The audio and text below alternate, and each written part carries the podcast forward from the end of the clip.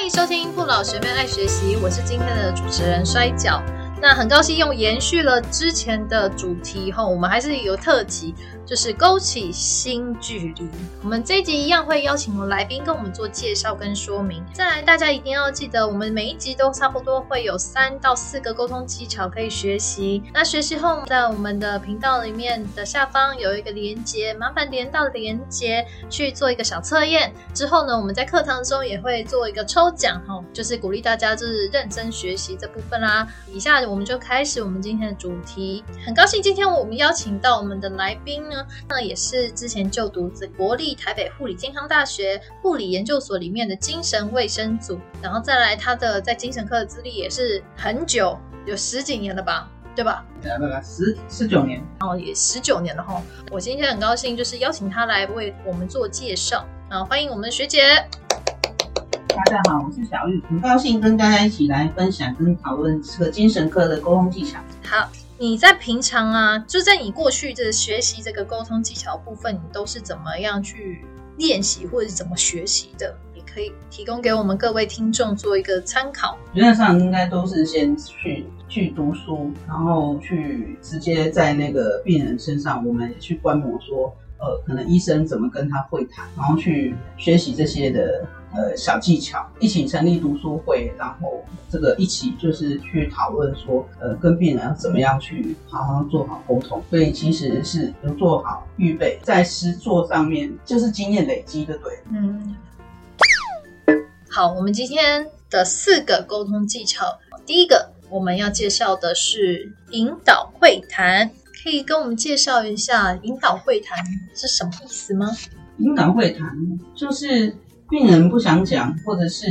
你不知道该讲什么的时候，你要去帮他做出一些引导。那我们要怎么样让他能够好好的讲下去？一个就是你可以做示范，呃，或是不太想讲一些什么事情，你一定要表现出来，就是说你很愿意听他讲，然后你对他讲话是很感兴趣的。所以你可能可以去问他说，你可能笑笑的，然后或者看着他，哦，专心的看着他，然后跟他讲说，哦，然后，然后呢，哦，那接下来还有什么？哦，原来是这样子，然后呢，哦，就是这样子，像类似这样的话，可以让他感觉说你有在听他讲话，而且你是想要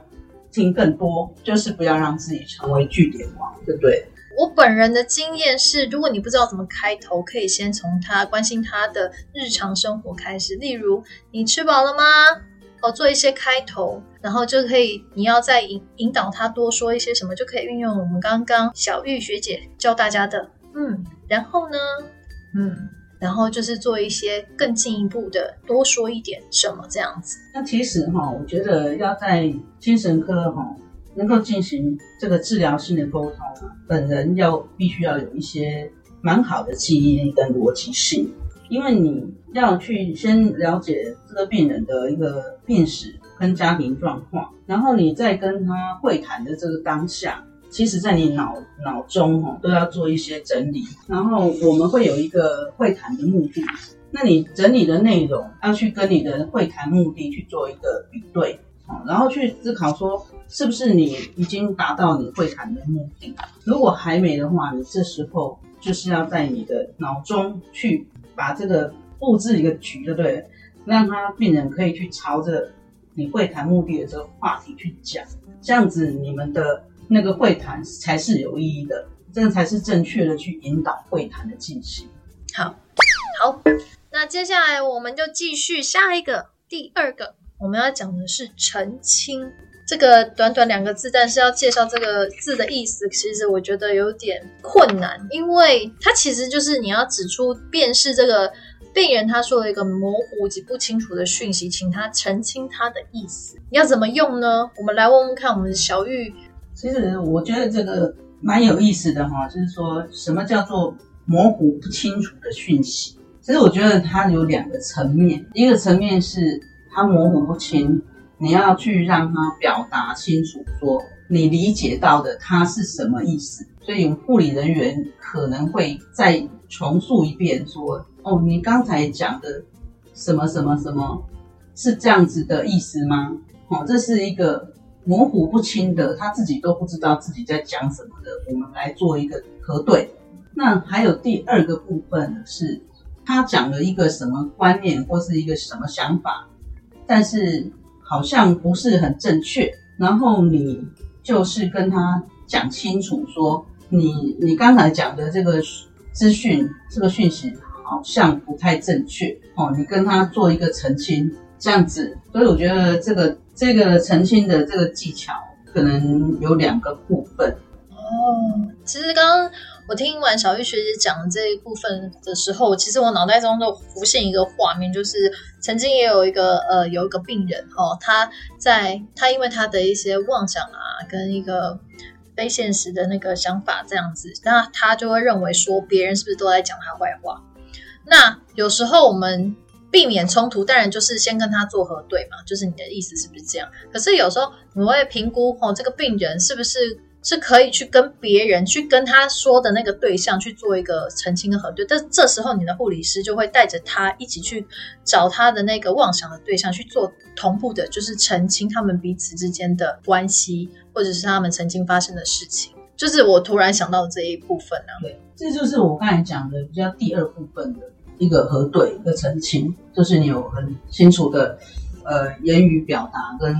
呃一个行为动作。去跟他做确认。那刚才第一个部分的话，我觉得比较有点像是呃萨提尔模式的一个沟通模式。它是它的理论的话，就是说我们在沟通的讯息的都是在呈现在表面，但是其实我们的真正的含义是在冰山下面，就是冰山下面的那那些内容。那那些内容的话，可能他自己讲的人都没有很清楚，他到底。想要去表达出来的东西是什么？所以我觉得这个第一段比较有点像是第一个第一个概念呈现的概念比较像是这样。你不知道你自己真正心里的想法是什么，所以病人讲出来的话，呃，他可能讲了东，可是事实上他心里想的是西。那这个时候我们就是要去跟他做澄清的话，也是可以去啊去想一下，帮他厘清一下，说他的西是什么。可以跟他做核对，我觉得这是比较深层的一个澄清嘛。因为我觉得我们常常讲的澄清都是说的后面的东西。接下来我们介绍第三个，就是指出事实。那指出什么事实呢？他的意思就是说，帮助我们的病人在思考脱离现实的时候，或者是有知觉障碍的时候，护理人员可以指出事实的方法，协助他接触现实当下。指的就是有关于妄想内容啦，知觉障碍。学姐，你可以帮我们举例什么是知觉障碍吗？那什么叫知觉？知觉障碍就是就像病人有。所谓的听幻觉，就是他自己在这个环境下，也许旁边没有人，或是有人，但是他听到或是感受到不属于这个现这个环境的声音，也许是现场的人，也许不在现场，那是一种听幻觉。有时候也会有触幻觉啦、嗅幻觉，这是有关于我们感官的这种视听触比较多嘛。再来，有些是味觉上的这样子，就是比较属于感官类的，对吧，学姐？对，因为以前有一个病人，他会有所谓的触幻觉，就是他一直觉得说有人去摸他的阴部。那我们绝对这样看。一定知道是不可能是，他是现场，他就说就是有人在摸他，他就会有一种触幻觉。那这个的话就是，呃，是因为他的疾病的关系，多巴胺分泌太多了嘛，所以他才会出现。所以在这病人的身上，他是很真实，嗯，他就觉得说就是有听到，就是有被碰到，哎。那你跟他讲说没有啦，你这个是假的啦，没有这个事情啦，那他一定不会相信，而且他会觉得你不相信他，破坏关系。对，OK，这时候我们要怎么样跟他做一个指出事实的这一个沟通技巧？像如果说刚才的那个病人啊，他听到了声音的话，我通常不会去跟他争辩说这个声音是不是存在，我会跟他讲说哈，我知道你听到的声音很真实，因为你的确听到了，可是哈，除了你。之外，我们都没有听到，所以哈，你不要去听这些声音的威胁跟指示，因为这些声音威胁的内容不会真的发生。只要有好好吃药，或者是说去做一些事情去转移注意力，声音就会变小或消失。那这时候我们就会趁机邀他去做一些活动，这病人就会接受，那他就不会一直在待在这个被幻听干扰的。环境里面。但是刚刚后面学姐就有在介绍的，就是呃，因为脑中的多巴胺分泌太多这部分，我觉得要看当下你跟他的关系是建立在什么样的程度。因为有时候你变成这样的回应，会不会就有一点像是在反驳他？会不会？对，所以我其实有一个很重要的一点，就是说我先分享一下我的经验，曾经就发生在我身上的啦，吼，就是有一个女病人。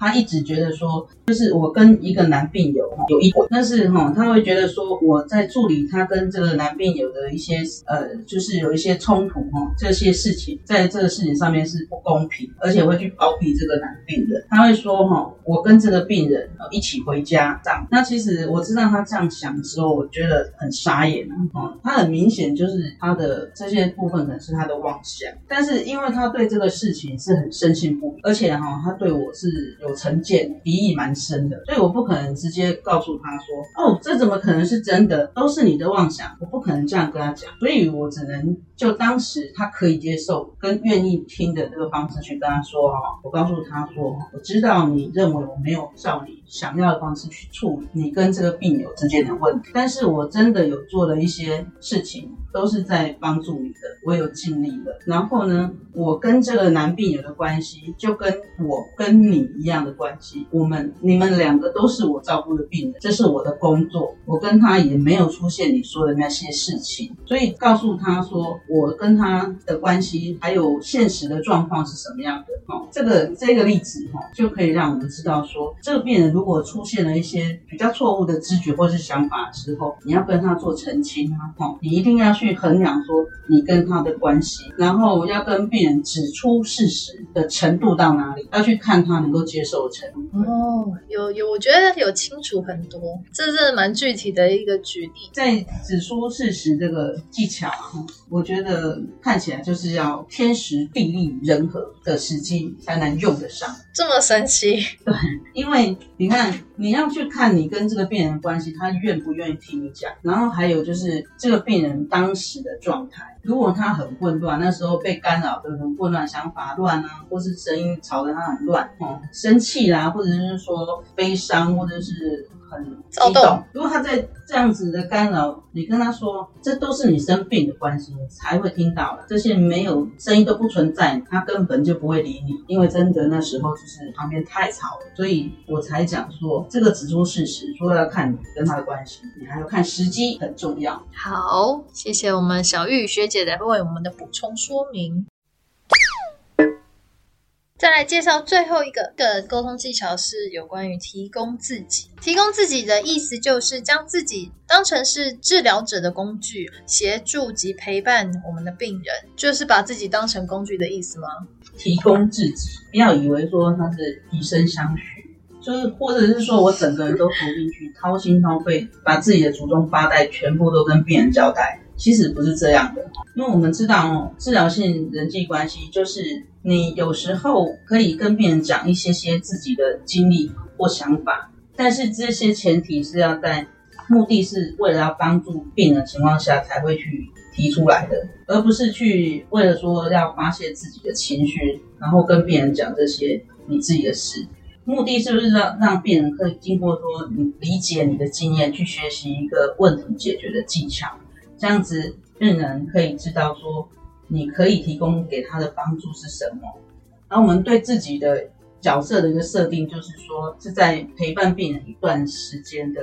伙伴哦，就是比如在他住院啊，或者是就医的这段期间，你可以提供他的哦一些协助，可以陪伴他的感觉啦，问题解决技巧的学习。所以哈，我们要什么？我们自己要学好自己的一个护理专业，哦，我觉得很清楚的是一个人际界限的关系观念，哦，这样病人才会去搞得清楚，说他什么时候该找你，去哪里找你，然后找你做些什么，这个就是在提供你自己，提供自己。然后在你跟病人的治疗性关系结束的时候，你们两个彼此都很清楚，说到此结束，哦，然后去进行自己各自的生活，这样子。就是提供自己哇！其实我觉得刚刚我们小玉学姐讲到的前面的那一集谈到治疗性人际关系这部分有一些相呼应，就是他在透过一些治疗性的沟通后，然后也去达到一些彼此之间的一些关系的建立，或者是结束期的一些该回应的方式，哦，都可以提供大家做一些参考。所以今天介绍了这个四个沟通技巧，我觉得也是在临床上，我们在精神科，我们自己是很常遇到这一些沟通技巧，或使用到这些沟通技巧。更加强我们对这个技巧的熟练度，这样子。也谢谢我们今天我们的小玉学姐跟我们讲到这么多的案例啦，或是练习的一些注意事项。我们小玉学姐有没有什么要再跟我们做补充的呢？其实我觉得沟通技巧并没有那么难，你要跟病人能够有效的去做沟通，达到你的一个会谈的目的。我觉得诚意最重要。为了要让病人可以病情稳定啊，你对病人的状况。你要让病人去知道，说你是想要帮助他，去理解他的不舒服，相信他讲的话，跟他站在同一个阵线，病人自然他很自然就会跟你吐露你他内心的想法，他接受你的护理的指而不是去防备你，哦，待在他自己的世界。这个就是精神科所谓的把自己当成一个治疗性的工具，就是这样。大家有没有更清楚这些沟通技巧的使用了呢？也谢谢我们今天小玉老师为我们介绍这四个沟通技巧。那也希望大家可以多多的练习。今天的本集重点整理：引导会谈，有弹性的引导病人进行会谈，指出事实，就是帮助他就是在脱离现实或者是有些知觉障碍的时候，去让他指出现实的方法，协助他接触到现在这个现实。那澄清就是将。不清楚的讯息澄清，跟他核对，跟我们的病人核对他的意思，提供自己就是把自己当成是治治疗者的工具，然后协助跟陪伴个案，这是我们今天本期的重点整理喽。大家别忘了，keep learning，keep hoping，祝大家有个美好的夜晚，晚安，晚安。